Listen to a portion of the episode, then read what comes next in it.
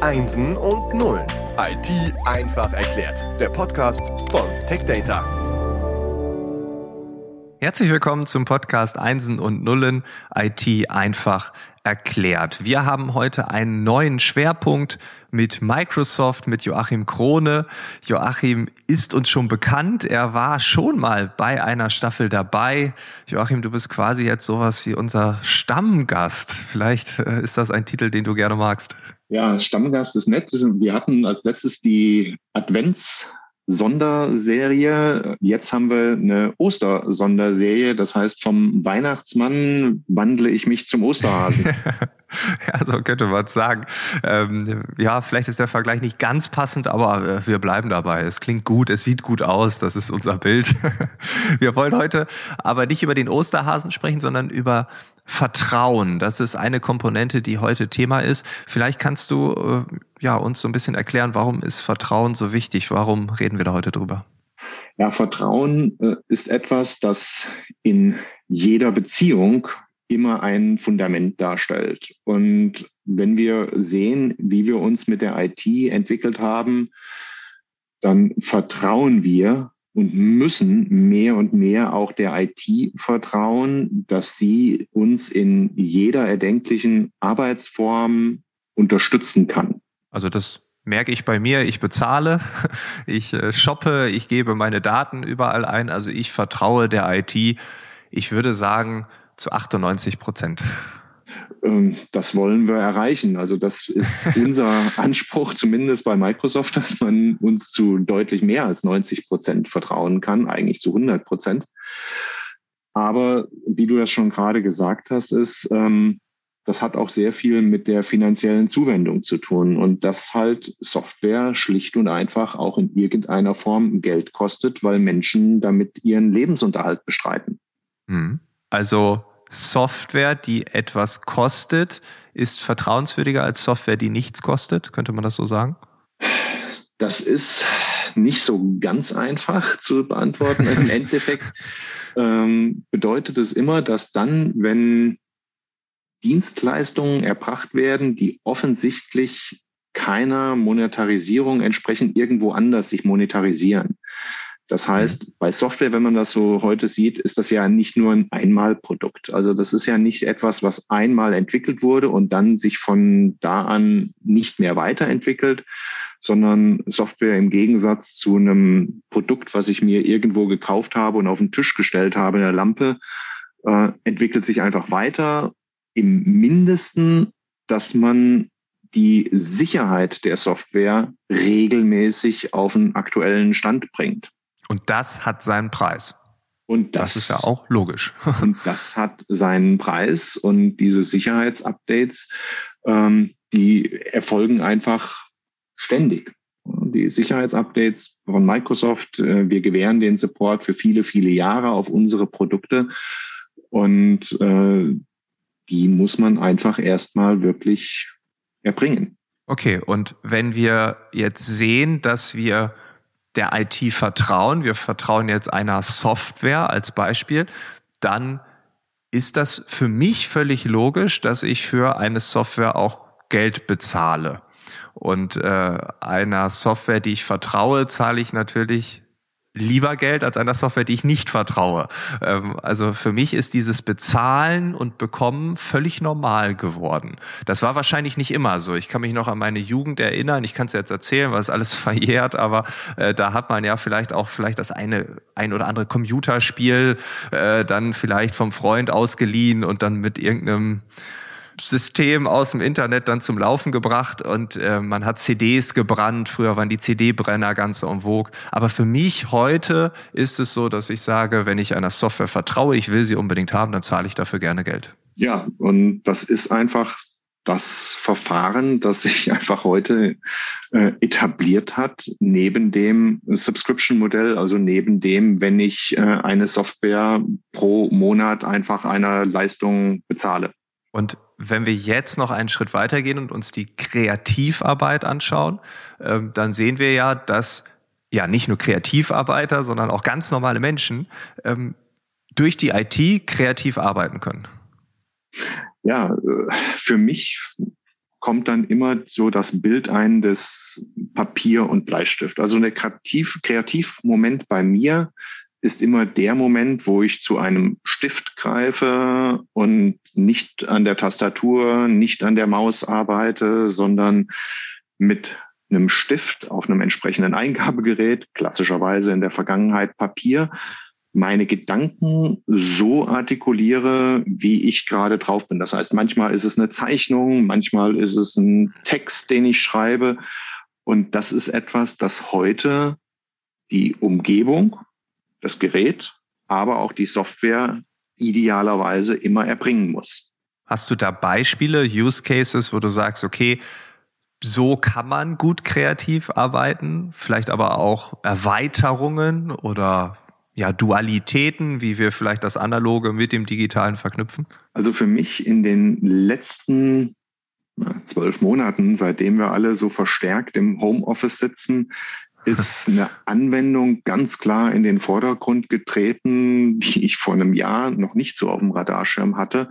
Äh, das ist unser Microsoft Whiteboard. Äh, die Whiteboard-Anwendung ist eine ganz einfache Anwendung eigentlich, die man äh, von der Schule her kennen müsste. Es ist eine Tafel, auf die ich jederzeit meine Gedanken einfach zu Papier, zu digitalem Papier bringen kann, aber auch mit anderen teilen kann. Das heißt, ich kann dann äh, meine Gedanken nicht nur alleine für mich entwickeln, sondern kann die anderen zugänglich machen und deren Ideen direkt mit abholen.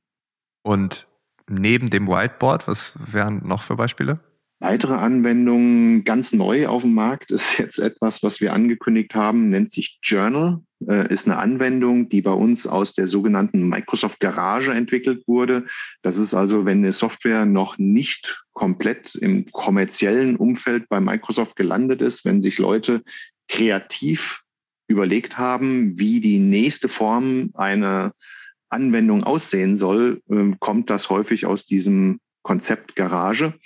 Und das ist halt mhm. eine Anwendung, die ganz klar erstmal auf die Stifteingabe ausgelegt ist und eben davon ausgeht, dass jemand, der spontan eine Idee hat, diese sofort einfach erfassen möchte. Äh, eine weitere Anwendung sehen wir hier im Microsoft Edge Browser, äh, wo ich direkt meine PDF-Dokumente zum Beispiel mit digitalen Anmerkungen versehen kann.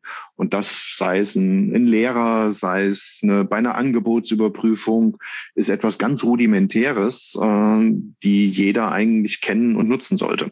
Okay, also der Stift an sich, das hört man jetzt so ein bisschen raus, bekommt ähm, ja auch so ein bisschen Rückenwind oder es bedingt sich gegenseitig, fördert sich gegenseitig. Die Software in Kombination mit dem Stift macht uns kreativer, ermöglicht uns auch ja, vielleicht ein Stück weit so zu agieren, wie wir es früher gemacht haben, wie du es mit dem Stift und dem Papier ganz klassisch getan hast. Ja, ich sag mal, der, der Stift äh, vielleicht macht uns nicht kreativer, aber der Stift ermöglicht es uns, unsere kreative Seite, die jeder in sich hat, einfach eben ja zum Leben zu bringen.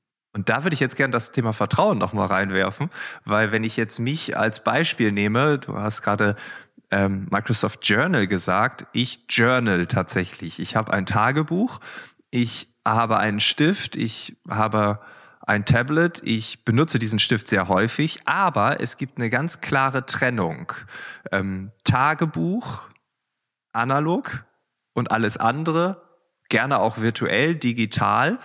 Aber die tiefsten inneren Gedanken, die möchte ich gerne noch so ganz physisch, ganz sicher unter meinem Bett liegen haben, weil ich natürlich Angst habe, dass irgendjemand die hackt und dann sind die irgendwo im Internet veröffentlicht.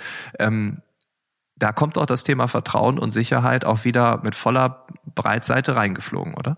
Absolut. Äh, und das ist auch etwas, was jeder für sich bewerten muss wo diese Grenze zu ziehen ist. Und es darf keinen Hersteller sozusagen geben, der einen da zu nötigt, drängt, seine innersten Gedanken irgendwo in einer digitalen Form abzulegen. Wenn der Mehrwert da ist und das Vertrauen da ist, dann wird das einhergehen. Was ist mit den klassischen Produkten? Also wir alle kennen Office.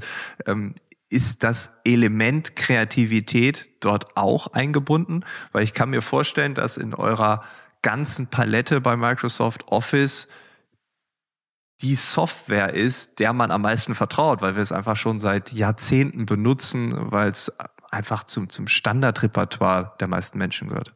Ja, ganz deutlich. Ähm, alle unsere Office-Anwendungen, Word, Excel, PowerPoint, auch Outlook, äh, unterstützen Stifteingabe für unterschiedlichste Use Cases. Äh, Im Word-Dokument kann man äh, editieren, kann Anmerkungen hinzuschreiben, kann ganze Passagen ausradieren, wenn man entsprechend einen, Stift hat. Ähm, und ist ein ganz, ganz elementares Element ist für uns die, die Stifteingabe. Und das bekannteste Beispiel aus der Office-Familie ist vielleicht OneNote, äh, was eben ein sehr, sehr, sehr mächtiges Werkzeug ist. Für mich immer noch eine der von den meisten am stärksten unterschätzten Office-Anwendungen überhaupt. Okay, warum unterschätzt? Ja, weil wenn man sieht, dass die meisten Menschen dann äh, immer noch mit, mit Word, Excel, PowerPoint arbeiten, auch wenn es darum geht, ich sag mal, unstrukturierte Daten irgendwie zu erfassen und nicht in einem OneNote abzulegen. Ähm, es ist einfach, es hat nicht die Aufmerksamkeit, glaube ich, erreicht, die wir uns alle davon erhoffen. Mhm. Vielleicht ja auch, weil man halt sich an die anderen ähm, Bereiche gewöhnt hat und dann hat man vielleicht diese letzte Transformation ist man dann nicht mitgegangen. Ähm, das ist spannend. Aber da schließt sich für mich gerade auch so ein bisschen der Kreis. Also wir haben über das Thema Vertrauen geredet, wir reden über ganz konkrete Software, wir reden aber auch über das Thema Kreativität, dass der Stift als neue Technologie was bewirkt, was auch immer, bei den einen schneller, bei den anderen vielleicht dauert es noch ein bisschen. Ähm, und dann kommen wir auch wieder zum Thema Geld.